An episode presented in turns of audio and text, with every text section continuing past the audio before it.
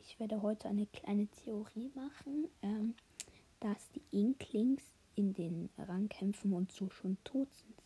Weil, wenn du abgeschossen wirst und stirbst und dann halt wieder respawnst, ist da so deine Seele, die so hoch schwebt. Das bedeutet ja, dass du da stirbst. Da frage ich mich, was? Ist das Spiel jetzt gar nicht so brutal? Ähm, ja, das finde ich schon komisch. Warum hat das Nintendo so gemacht? Naja. Ähm, also ich frage mich nicht, ne? Das stimmt, ich bin mir jetzt nicht ganz sicher, aber kann schon sein, ne? Äh, naja, tschüss.